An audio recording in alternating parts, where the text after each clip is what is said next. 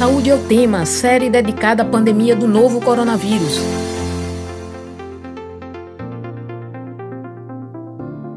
Olá, ouvinte das rádios Universitária FM 99.9 MHz e Paulo Freire AM 820 kHz. E você que nos acompanha pela transmissão ao vivo no Facebook. Nessa pandemia, enquanto a ciência não descobre a cura da Covid-19, as pessoas chegam a entrar em desespero e partem para a automedicação. Esse mau hábito dos brasileiros parece que se intensificou ainda mais agora com as fake news disfarçadas de promessas de cura. O resultado é uma corrida até as farmácias para comprar os suportes remédios, o que provoca uma falta para quem realmente precisa deles. Além disso, fazer uso de medicamentos sem prescrição médica é uma atitude que coloca a saúde das pessoas em risco. Eu sou Danilo Melo, estudante de jornalismo da FPE, e estarei hoje com vocês nesta edição especial do Saúde é o Tema sobre a pandemia do novo coronavírus.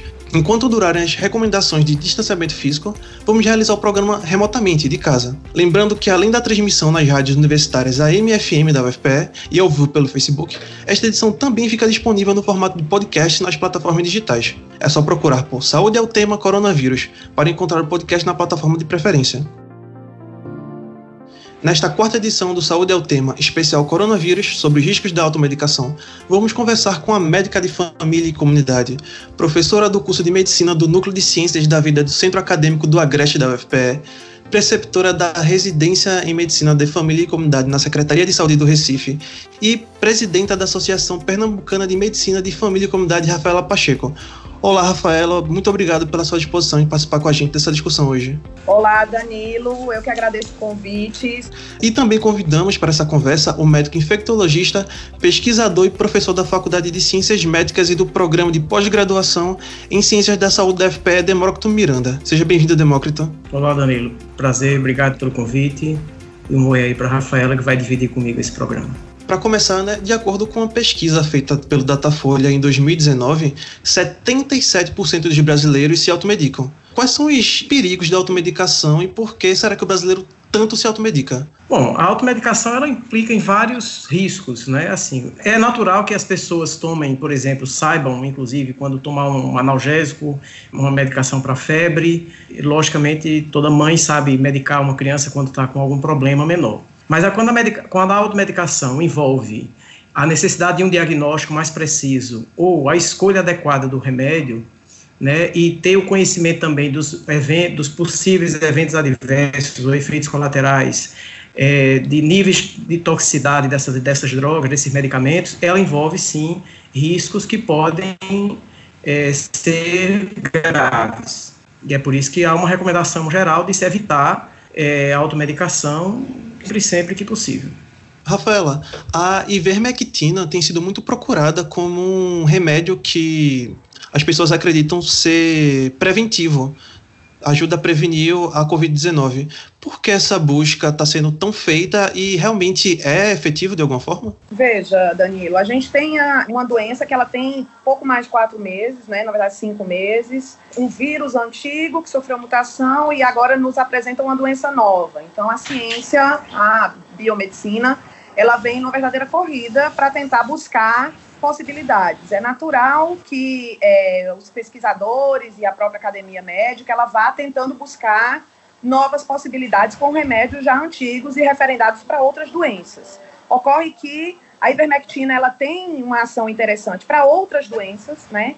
Mas o que a gente tem, infelizmente, identificado nas melhores pesquisas no mundo é que ela, ela possui uma boa ação in vitro, ou seja, quando testada em laboratório, mas quando ela avança para outras fases, ela não consegue nos dar a eficácia que nós estamos precisando para esse momento, né? Então, infelizmente, não está referendada como uma medicação adequada para esse momento, COVID-19. E qual o risco das pessoas procurarem e usarem esse remédio? Veja, é, Danilo, a gente tem uma questão, a busca pela cura, ela é muito mais antiga do que a própria medicina, né? Então, sistemas de cura da gente existem há muitos séculos, né? E é natural que as pessoas, quando adoentadas, tentem, de alguma maneira, buscar recursos para tentar se escapar da morte, melhorar, se sentir menos mal. Então, é, é natural que isso aconteça. Ocorre que quando a gente está falando de medicações alopáticas, as medicações que são prescritas em farmácias, né, que são prescritas pelos médicos e médicas, essas medicações elas têm efeitos colaterais que precisam ser muito bem avaliados e pesada essa relação custo-benefício, né? Então, é, é um desafio para nós construir essa relação custo-benefício. É de nossa obrigação, inclusive contida no Código de Ética Médica, não explanar e não fazer comunicações para além do meio acadêmico médico de medicações que ainda não sejam referendadas do ponto de vista científico. Então, esse é um grande desafio, sobretudo nessa corrida que nós estamos tendo agora para uma vacina ou uma medicação que seja adequada para a Covid-19 e que até o momento, segundo todas as melhores pesquisas que estão acontecendo no mundo, essa vacina e essa medicação específica, infelizmente, ainda não existe. Um outro medicamento que também tem sido muito procurado é a Anita. E a busca por esse medicamento acabou trazendo uma corrida até as farmácias de pessoas que esgotaram em muitos lugares o próprio medicamento. Bem, Demócrito, qual os riscos de se procurar por, um, por esse medicamento em especial e se ele traz algum risco durante o uso? Antes de falar exatamente desse medicamento, eu queria fazer um preâmbulo, porque assim, é importante que a gente diga para as pessoas como é que uma droga ou um tratamento, que mesmo nem sempre é uma medicação, chega para o mercado ou chega para os médicos prescreverem ou orientarem como é que ser feito. Então não é um processo assim de a pessoa achar que aquilo funciona e já imediatamente usar. Então, tem inicialmente uma fase de testes, às vezes, quando é uma medicação nova que vai ser testada, ela vai ser primeiro sintetizada aquela molécula, depois ela vai ser testada em animais, depois ela é testada num, num pequeno grupo de humanos para saber, principalmente, da toxicidade, se ela tem toxicidade ou não, aceitabilidade. E, finalmente, num grupo maior de pessoas para testar a eficácia dela, comparando com uma outra medicação ou comparando com um placebo, que é uma medicação que não teria efeito para ver se os grupos vão é, se beneficiar mais, é, ou não fazer nada, ou fazer uma medicação que você está propondo. Essa produção de, uma, de um tratamento demora, às vezes, anos, às vezes décadas, para você disponibilizar isso no mercado, e custa muito dinheiro. Como a Rafaela disse agora há pouco, então é uma doença nova, não dá tempo você sintetizar um produto e testar e botar no mercado rapidamente, em poucos meses, e é uma pandemia. Lógico que a gente tem agora uma situação excepcional e de, de mais urgência, então, é natural também que se teste medicamentos antigos, medidas antigas, para você ganhar um pouco mais de tempo nisso. Agora, desde testar in vitro, que é testar no laboratório com células, e dizer que isso funciona em humanos, é um passo enorme. É muito comum quando você, você testar dezenas de drogas in vitro e elas todas elas terem ação contra o vírus ou uma bactéria, e quando você transporta isso para testar em animais, antes de testar em humanos, elas já não servirem. São as fases, a gente chama isso de fases do ensaio clínico. Então, você pega uma droga que tem ação para parasitas, como a, o anita, a nitazoxanida ou a própria ivermectina, são drogas que estão no mercado para tratar vermes, parasitas, etc. Não, é, não são drogas antivirais. E se ela in vitro, lá na célulazinha, no laboratório, ela mostrou alguma ação contra aquele vírus, por um mecanismo lá que possa explicar a entrada do vírus na célula, é uma coisa. Para se ver se aquilo está funcionando no humano, é, são outros passos.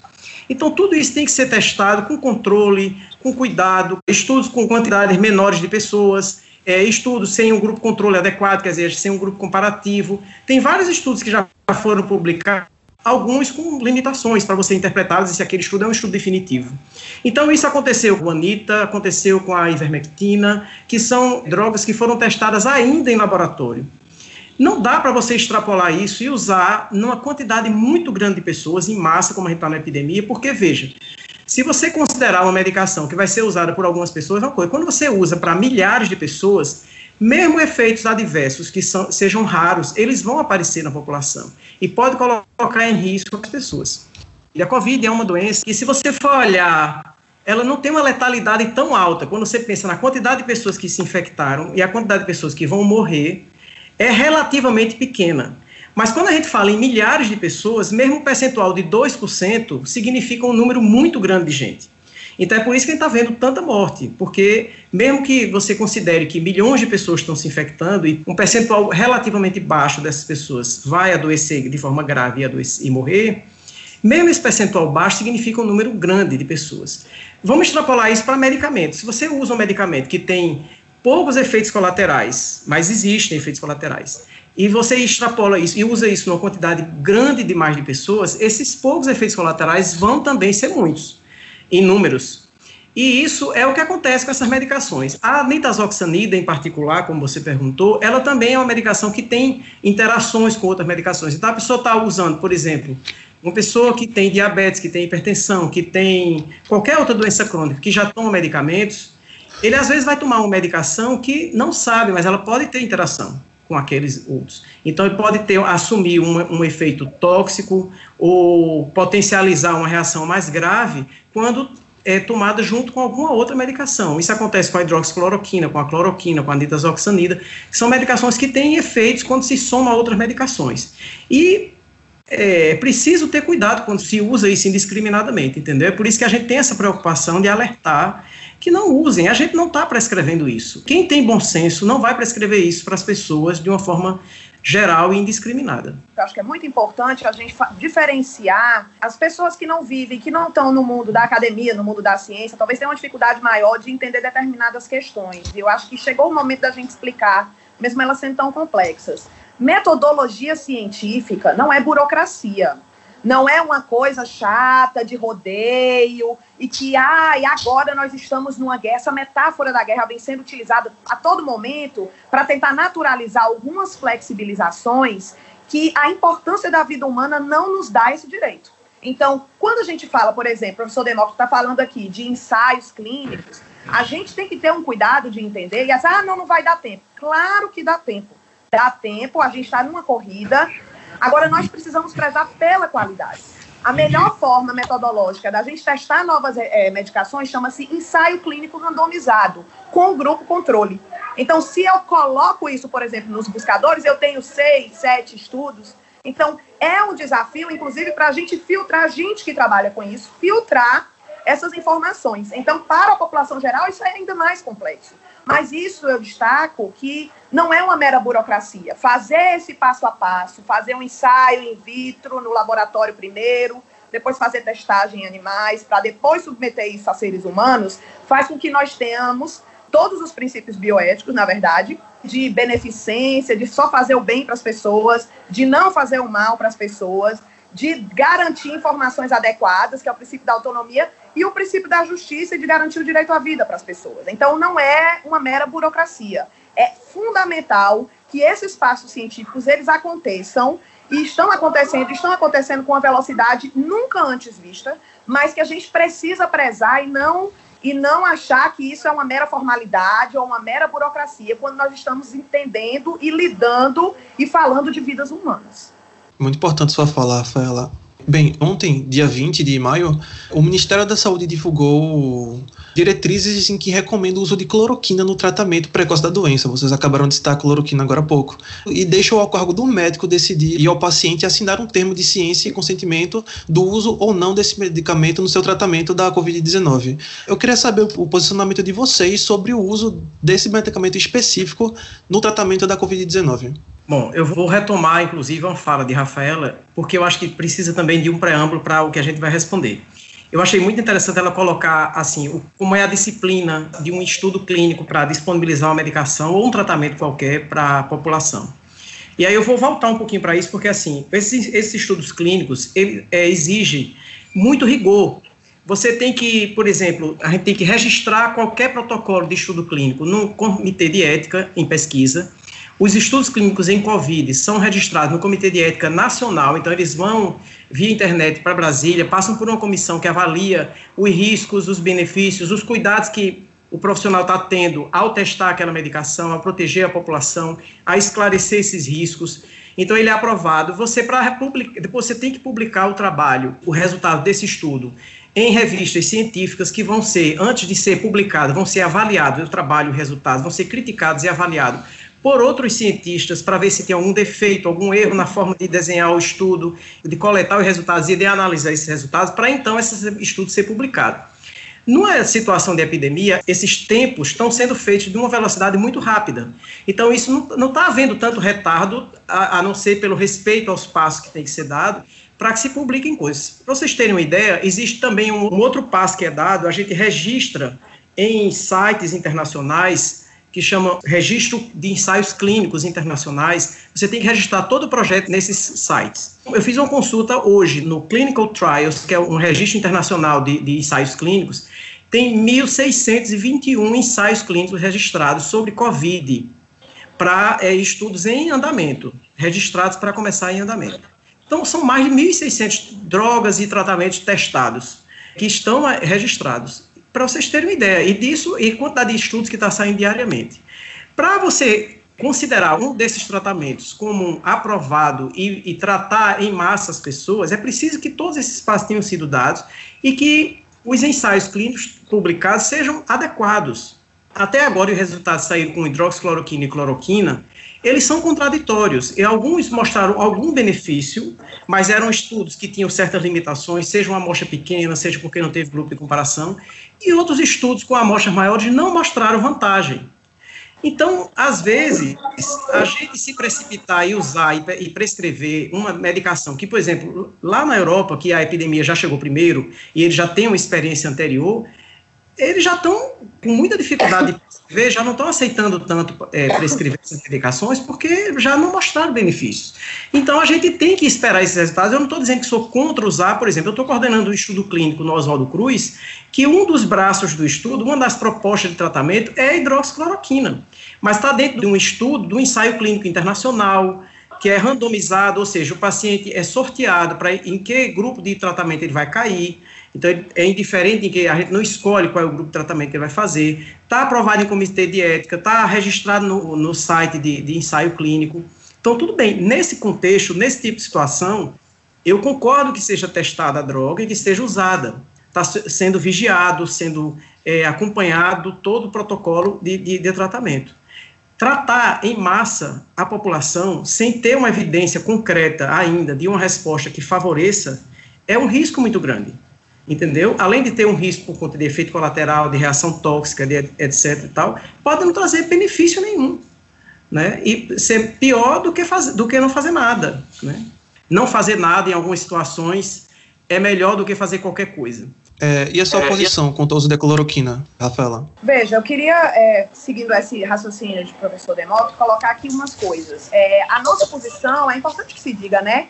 Não são posições pessoais. Quem trabalha, quem é professor universitário, quem é, é, é profissional de saúde, precisa estar atento às evidências científicas. Nós somos os principais guardiões e guardiãs dessas evidências, né? Então, a posição é, colocada por professor Demócrito, que também é minha posição e não é pessoal, é uma posição da Sociedade Brasileira de Infectologia, é uma posição da Associação Médica de Medicina Interna Brasileira, da Sociedade Brasileira de Medicina de Família e Comunidade, a qual eu faço parte e sou presidente da Pernambucana de Medicina de Família, a Sociedade de Pneumologia e Tisiologia e tantas outras sociedades científicas que estão uníssonas na perspectiva de entender que neste momento, né, nesse exato momento que nós estamos conversando, há meses atrás isso era diferente, mas agora a recomendação de todas essas sociedades é de que o uso da hidroxicloroquina só aconteça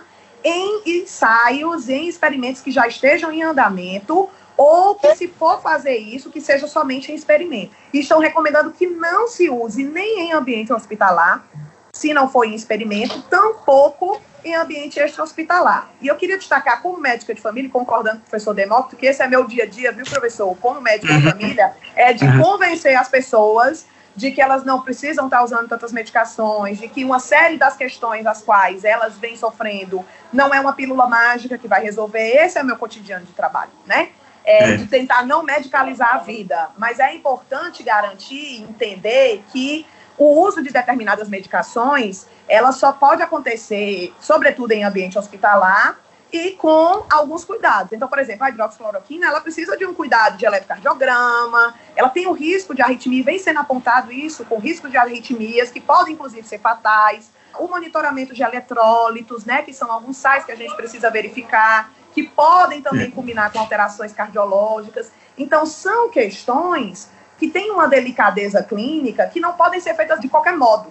É o grande desafio e que a gente tem uma dificuldade, sobretudo nesse momento onde há um sofrimento psíquico enorme, tanto dos profissionais, dos colegas médicos e médicas que se veem, e tantos outros profissionais de saúde que se veem nesse sofrimento imenso, que é verificar uma pandemia em andamento, a quantidade de vidas perdidas, as pessoas adoecendo num ritmo galopante e, sobretudo, as questões que estão funcionando, que é o isolamento social, que é a quarentena, que é essa política de lockdown, que é a, tenta a, a tentativa de distanciamento dos corpos e a higienização pessoal e dos ambientes, acaba ficando num segundo plano diante de tantos debates que internacionalmente já estão sendo superados. Rafaela, você falou desse distanciamento físico que nós estamos passando para evitar a contaminação e devido ao medo de se, de se contaminar, as pessoas só estão procurando os serviços de saúde quando apresentam sintomas de Covid ou estão em estado grave.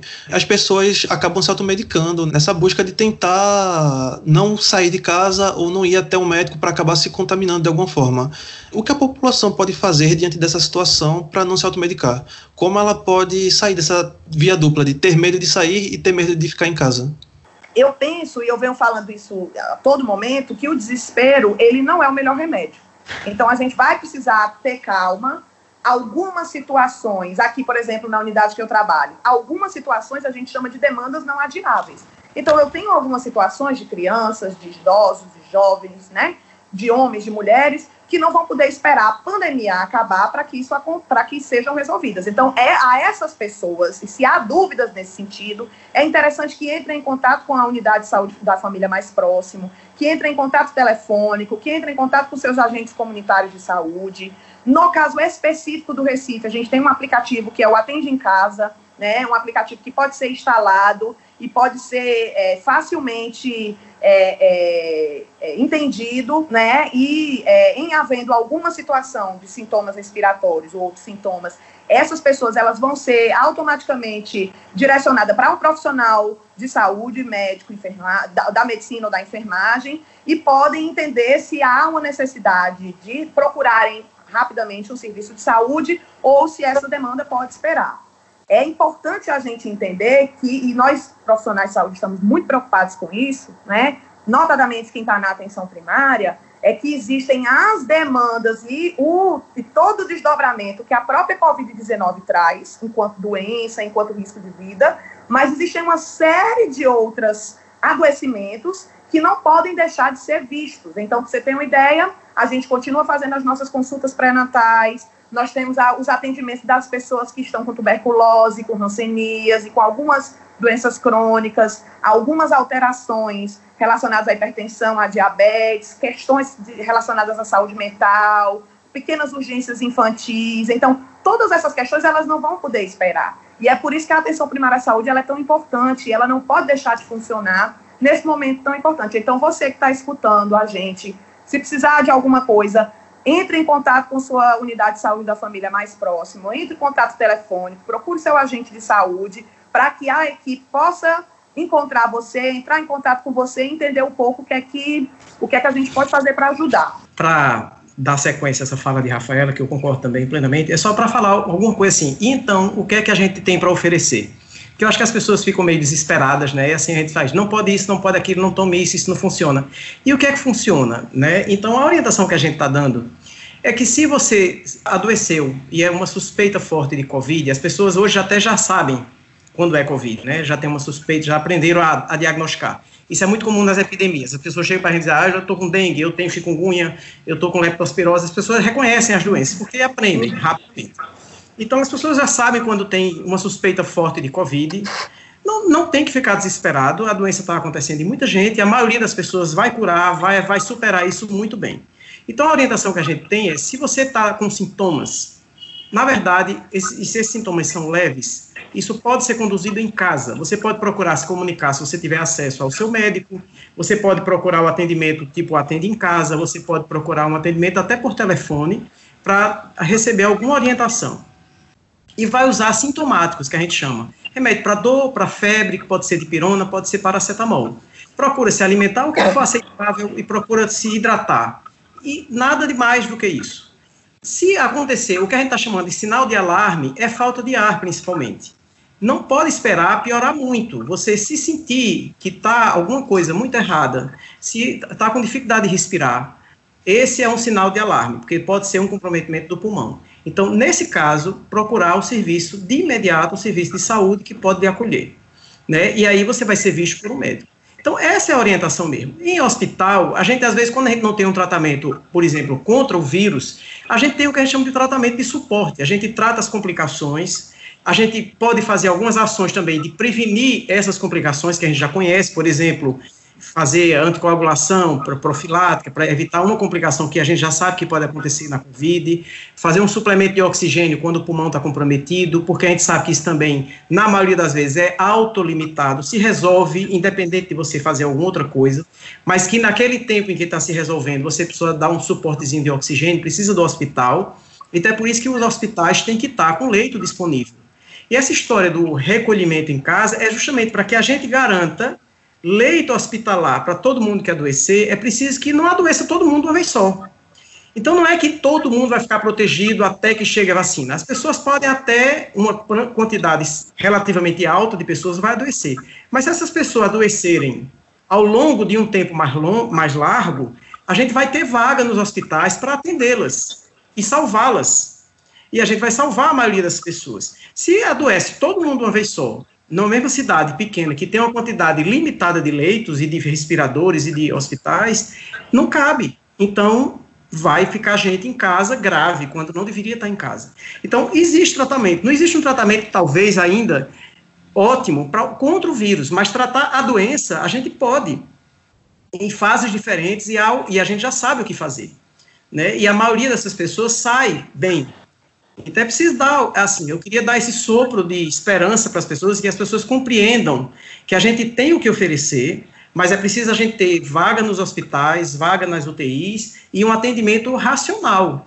Né? Isso inclui tratar em casa uma parte dessas pessoas, quando está, estão bem, tratar no hospital ou no, na UPA, quando estão relativamente mal, precisa de um atendimento, precisa de uma consulta, não é que a gente tem que ir lá mesmo, e até chegar no hospital maior, na UTI. E nesses, em todos esses lugares, em todas essas fases, situações, existe uma proposta de tratamento, sim. Vocês citaram telefones para ajudar a população a se informar, a se procurar ajuda de alguma forma. Vocês podem passar esses telefones? Se você colocar em qualquer buscador de internet, se você colocar Atende em Casa Recife, facilmente você entra em contato já com essa plataforma e com essa busca de orientação.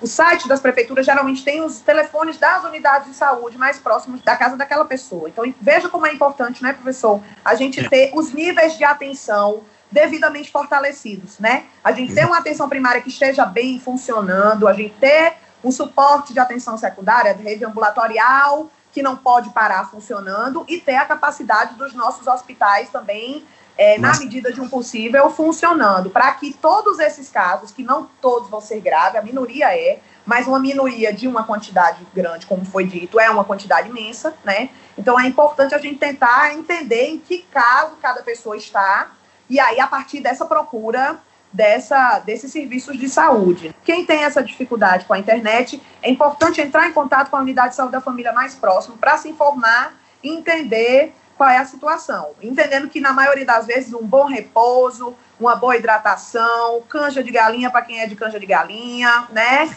Alimentação forte, saudável, todas aquelas medidas que nós todos sabemos desde as nossas ancestralidades, não é? é que vão recuperando a boa parte das pessoas. E em não havendo isso, é importante que a, uma equipe de saúde esteja é, é, acompanhando de perto cada situação. É, nós vamos deixar nas nossas redes sociais os links que você citou agora. E você que nos acompanha pela transmissão ao vivo do Facebook, siga comentando, enviando perguntas e curtindo, compartilhando também.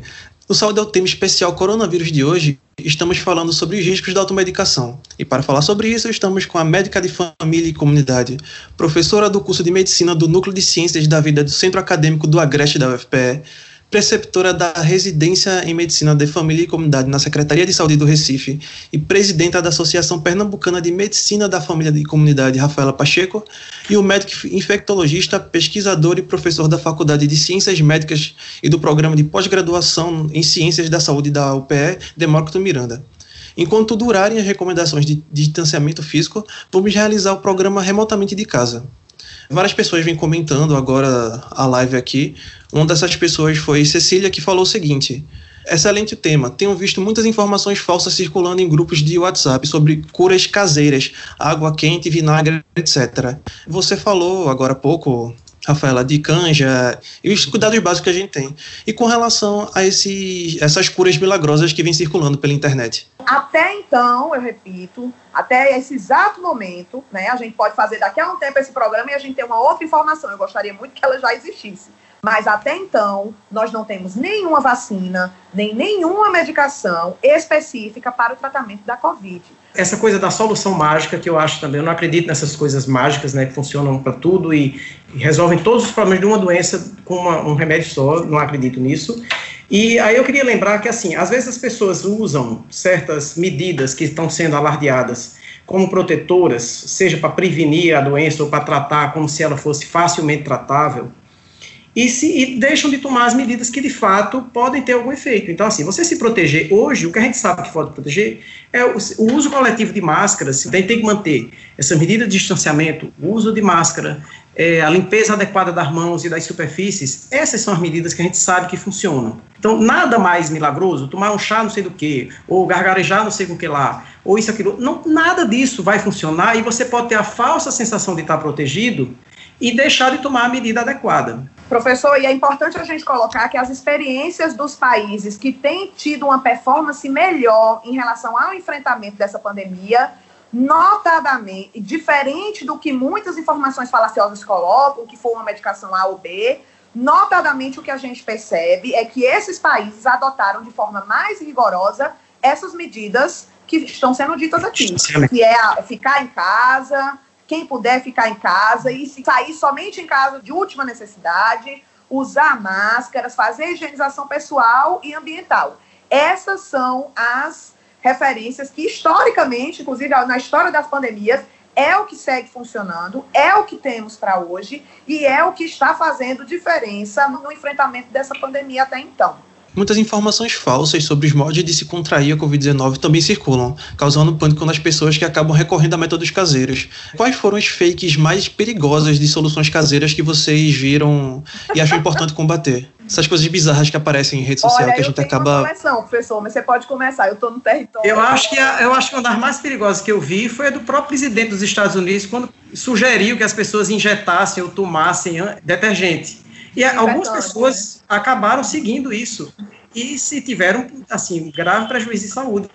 Eu acho que essa é uma das mais graves e feita por uma autoridade que, né, se tivesse mais juízo, talvez tivesse mais cuidado.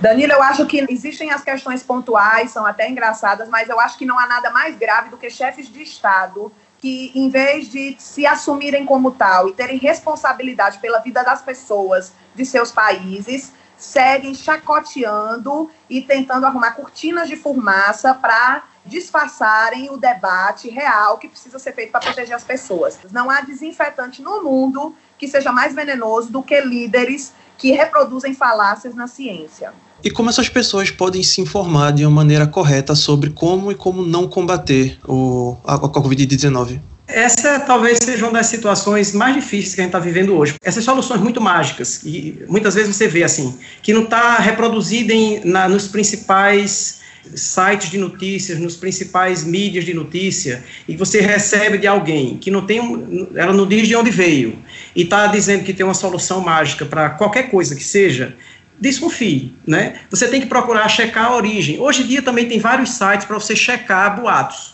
né, boatos e notícias falsas e tal. Então é importante também ter esse cuidado. Antes de replicar para outra pessoa, vai lá e checa se aquilo ali é verdadeiro. Se você não tem como fazer isso, não tem habilidade ou não tem acesso, consulta alguém que você confia para saber qual foi a origem daquilo. Né? E aí tem que ter esse cuidado, a gente tem que ter cuidado tanto em não reproduzir mentiras ou notícias falsas, como também de não acreditar e engolir de primeira.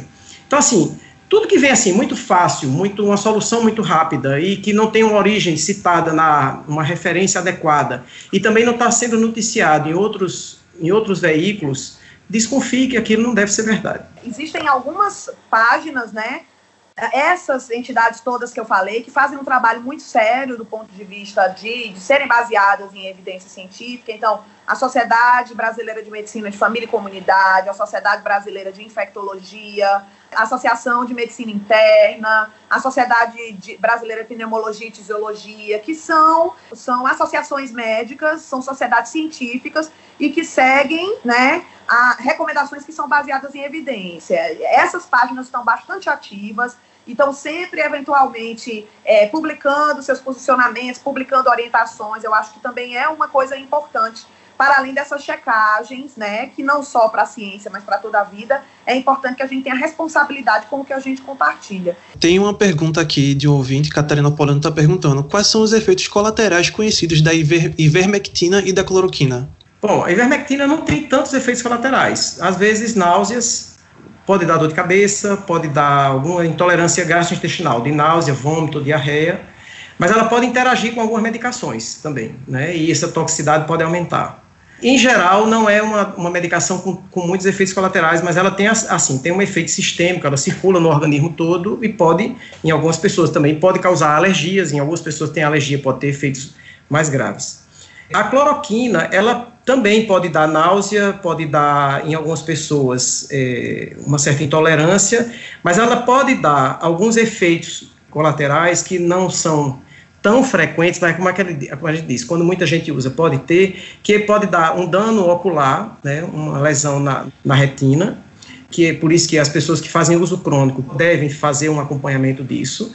E ela também tem uma, ela pode causar algumas arritmias, ela pode causar algumas alterações no ritmo cardíaco que pode causar um problema mais sério. Quando ela, é, ela é tomada junto com a azitromicina, que também é outra medicação que está nesses protocolos, esse efeito pode ser mais frequente, porque a azitromicina também pode ter esse, esse tipo de efeito no ritmo cardíaco. E somado ao da cloroquina ou à hidroxicloroquina, isso pode aumentar um pouco esse risco. Pessoas que já têm doença hepática crônica, ou doença cardíaca crônica, ou doença renal crônica, têm uma chance maior de ter mais toxicidade a essas medicações. Né? E às vezes as pessoas têm algum problema e nem sabem que tem. Né? Então, esses são riscos maiores. Em meio à circulação de informações falsas sobre muitas doenças, o Ministério da Saúde criou um canal para desmentir boatos. No serviço Saúde Sem Fake News, você pode encontrar boatos já checados pelo Ministério da Saúde no site saude.gov.br/fake news. Repetindo, saude.gov.br/fake news. Além disso, o serviço Saúde Sem Fake News também oferece o seguinte número de WhatsApp: DDD 061 99289 4640. Repetindo, DDD 061 99289 4640. Por ele, você consegue enviar alguma informação duvidosa que tenha recebido sobre o novo coronavírus e outras doenças e checar se é falsa ou verdadeira. É, eu queria fazer uma pergunta a vocês agora, na verdade é mais uma, uma possível orientação. Nesse tempo de pandemia, o contato das pessoas com os profissionais de saúde acaba sendo reduzido pela distância. Então, consultas sem orientação médica adequada, elas ficam vulneráveis de alguma forma, tanto para a Covid-19 quanto para outras doenças. Como burlar isso ou como vocês estão tentando burlar isso? Esse é um grande desafio, né, Danilo? Então, é muito difícil para a gente que trabalha com, com vários dispositivos, como prática integrativa, a escutativa, né, o corpo, né, o abraço, o sorriso, o toque, reinventar essas práticas, ela na realidade vai, não é um desafio para a pandemia, é a meu ver, é um desafio para o século XXI. Né? Possivelmente a gente não vai ter um período tão pequeno assim, possivelmente a gente pode ter problemas parecidos com esse no futuro próximo e a gente precisa estar preparado para se reinventar, né? Eu penso que a telemedicina, né, ela veio para ficar, né, o teleacolhimento, essas consultas que a gente vem fazendo, elas vão precisar, claro, de melhoras, né, para essa performance ficar melhor, para a gente ter uma qualidade na escuta, na resposta, mas fundamentalmente são instrumentos que a gente já tem como tecnologia e que a gente vai precisar avançar nesse sentido dessas reinvenções, de modo que a gente consiga construir outros signos, né, construir outras formas de estarmos próximos sem necessariamente estarmos fisicamente próximos, né? Mas garantindo que é, solidariamente todas as pessoas estejam devidamente cuidadas, inclusive os profissionais de saúde. Mas é um, um dos grandes desafios do nosso século XXI que começou agora, né, com essa pandemia. É, eu diria que, assim, todos nós, apesar de estarmos muito sobrecarregados, que, assim, tem todas as tarefas que a gente sempre teve e mais essa extra muito grande, e os cuidados, por exemplo, em casa, com família e tudo, e manter as relações de trabalho, Se você tem o telefone ou um contar, uma forma de contactar seu médico ou o médico que você se identifica, seja no serviço privado, seja no serviço público, é que você mantenha esse canal. Então, e que os médicos também permitam esse canal.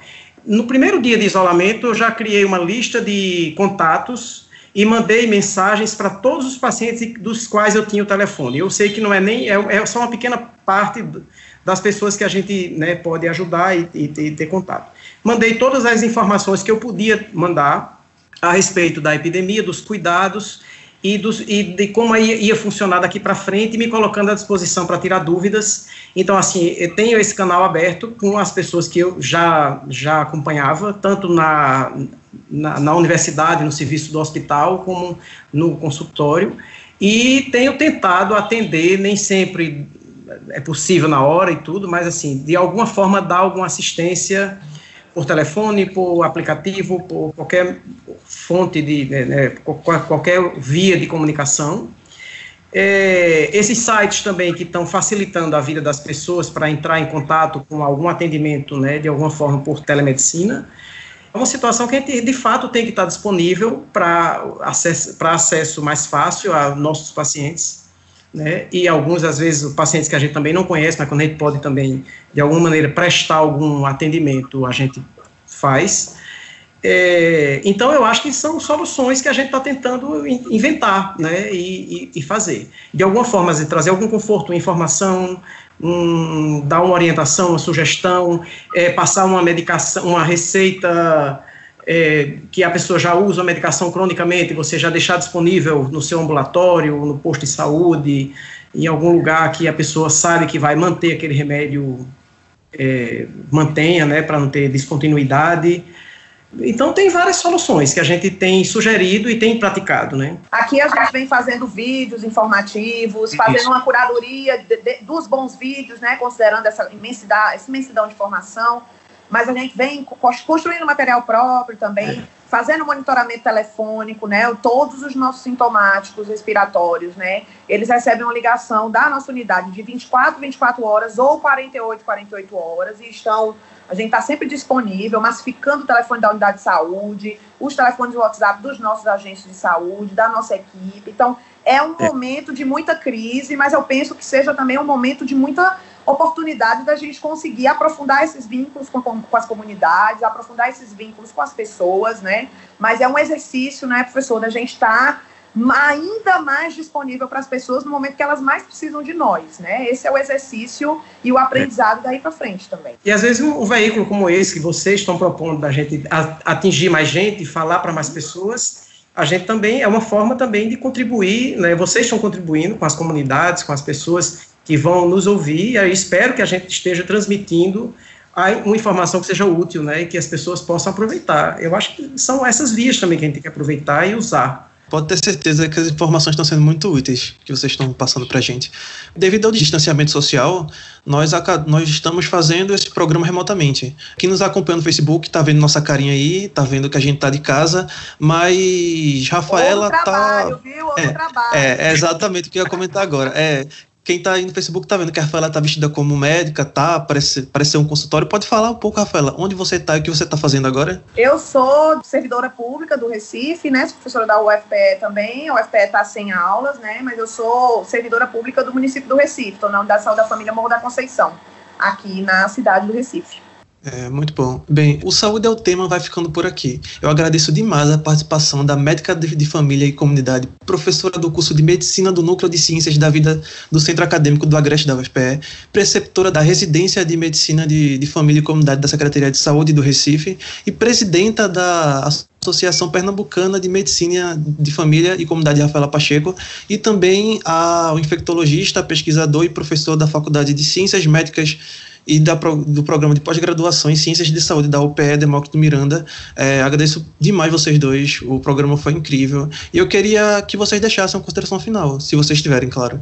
Bom, eu assim recomendar que as pessoas se cuidem, se tentem se preservar, mantenham o distanciamento social, sigam as orientações da Secretaria Estadual de Saúde, da Secretaria Municipal de Saúde, priorizem a saúde, depois vem as outras coisas. Tudo a gente recupera depois dizer que a gente está trabalhando muito intensamente para tanto para oferecer o melhor tratamento possível, a gente está testando tratamentos também. Eu, como pesquisador, estou coordenando dois estudos de, de, de, de propostas de, de, tratamentos, um, estudo internacional, que é esse da OMS, chamado Solidarity, está sendo desenvolvido no Oswaldo Cruz, e um outro que está em fase ainda de elaboração, a gente está esperando a aprovação no Comitê de Ética em Pesquisa, que é um estudo que propõe o tratamento de, de pessoas com Covid com plasma de convalescente.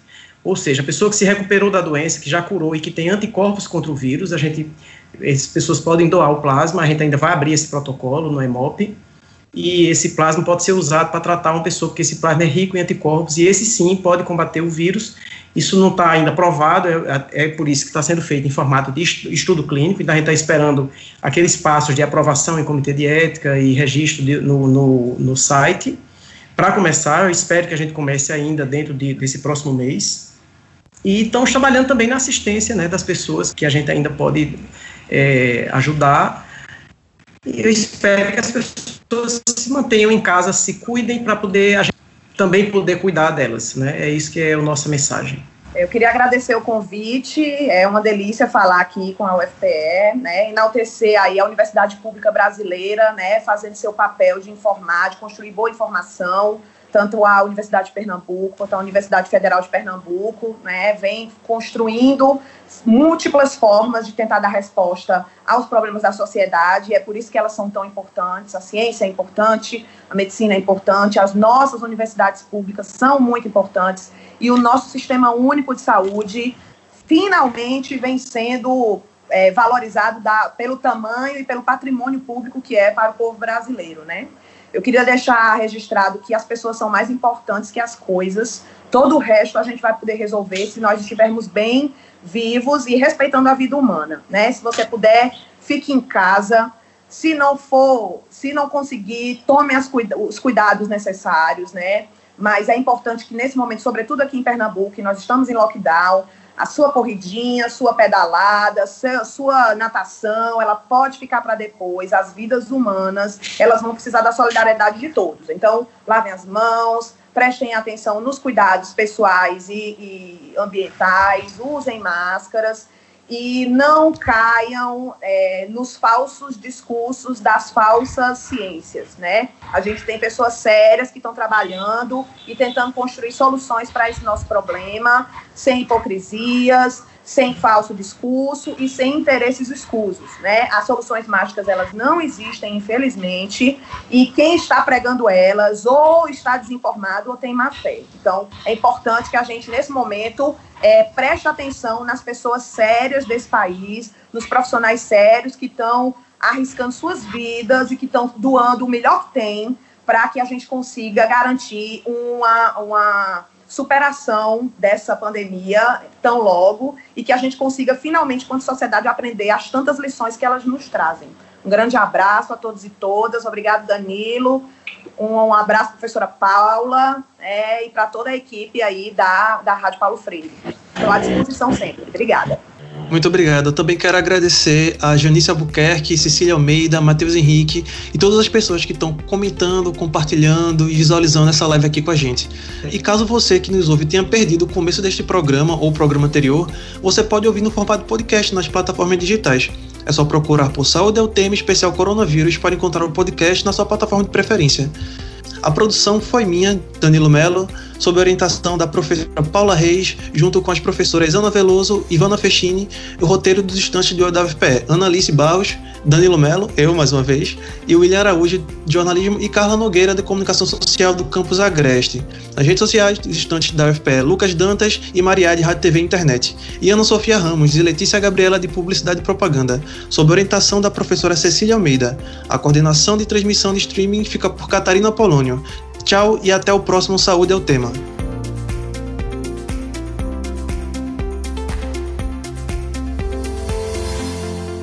Saúde é o tema, série dedicada à pandemia do novo coronavírus, uma produção da Rádio Universitária Paulo Freire, AM 820 kHz e da Universitária FM 99.9 MHz, com o apoio do programa Fora da Curva e da Pró-Reitoria de Extensão e Cultura da Universidade Federal de Pernambuco. A música tema é a faixa Teamwork, de Scott Holmes. Para mais informações, acesse www.ufpe.br/rpf.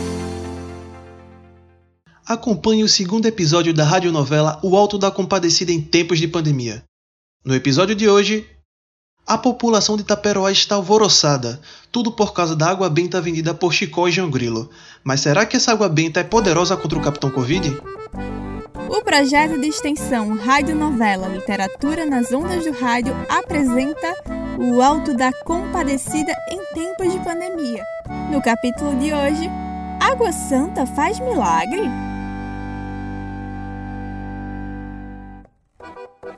Pois muito bem, onde paramos? Ah, sim, lembrei. Vamos lá. Com o boato de que o Capitão Covid estava chegando em Taperoá e que muita gente podia morrer, Chicó e João Grilo logo começaram a colocar em prática a fabricação da falsa água benta para enganar o povo e ganhar dinheiro. Um enchia as garrafas de água vindo do poço do quintal da padaria, enquanto o outro tratava de picotar as folhas de rosa e enfiar gargala abaixo em cada um dos vasilhames. Tudo pronto, Chicó? Tá tudo certo, João. Tá tudo certo. Agora, olha, eu tô meio desconfiado que isso vai dar certo mesmo. Isso. Eu acho muito arriscado. Ô cabalezo, de novo isso? Quando Chicó ia responder a João, ambos começaram a ouvir várias pessoas esmurrando as portas da padaria e gritando. Bora, vai abrir hoje não, é? Mas rapaz, eita que lezeira da peste, viu? Eles pensam que a pessoa tem o dia todo pra ficar plantada aqui. Ô oh, minha senhora, que hoje a gente não janta. Eita que zoada da peste, o que foi isso, João? Eita, que eu acho que nossa clientela chegou. Bora, pega as garrafas e esconde debaixo do balcão, que eu não dou dois minutos pra senhorita descer essas escadas querendo saber o que é isso.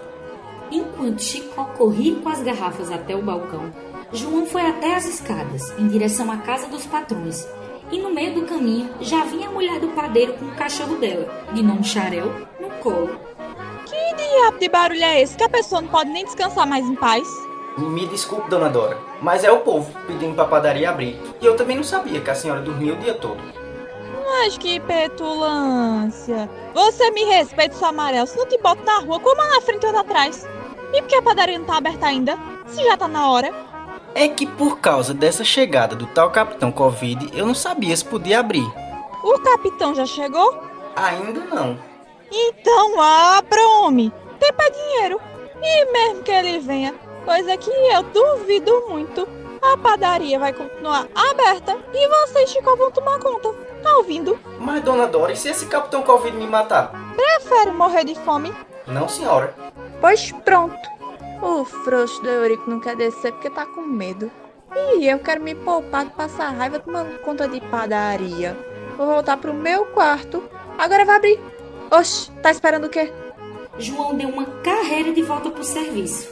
Mas antes de abrir, espiou se a patroa tinha voltado para casa mesmo.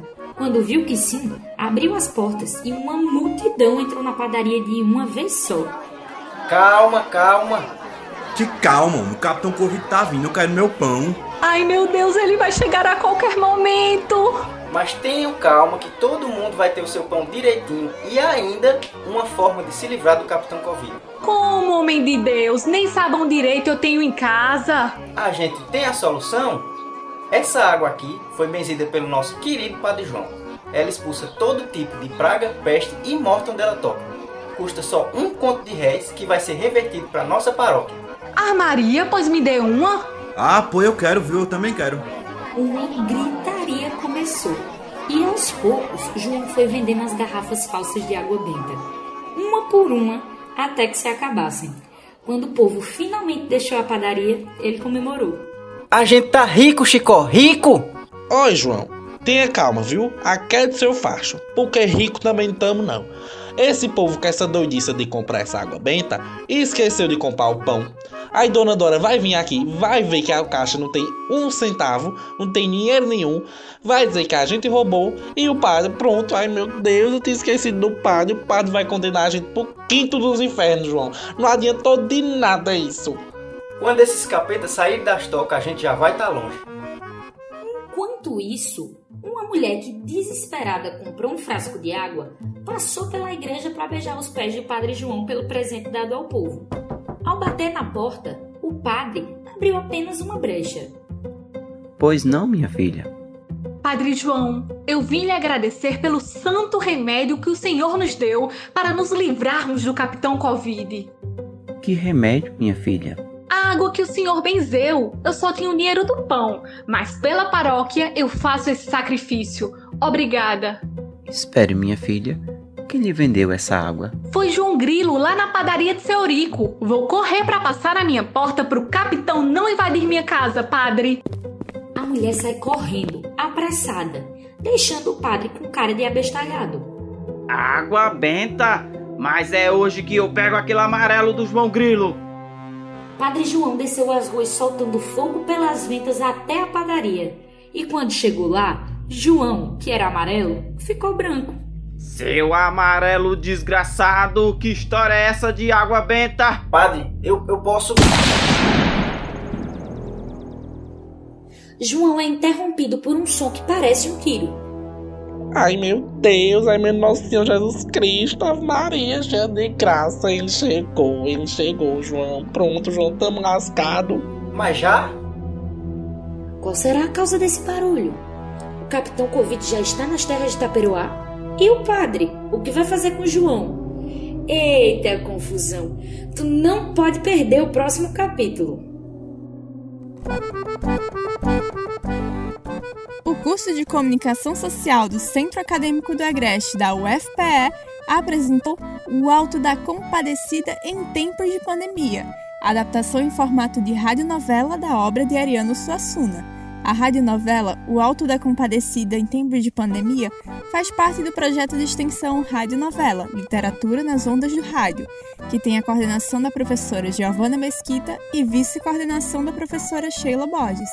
A adaptação do Alto da Compadecida tem produção dos estudantes Gabriel Pedrosa, Sara Rego, Vitória Lima, Vitória Melo, Cecília Távora, Emily Monteiro e Lucas Santos. Trilha sonora de Gustavo Alonso e Matheus Tavares com as vozes de Bruna Ravani, Felipe Barros, César Martins, Vitória Mello, Givanildo Almeida, Sara Rego, Gabriel Pedrosa, Cladson Melo, Sara Coutinho e Marcela Miranda. É importante destacar que toda a produção desta radionovela está sendo feita de casa, devido à suspensão das aulas pela universidade em meio à pandemia da Covid-19. Até o próximo episódio. Tchau!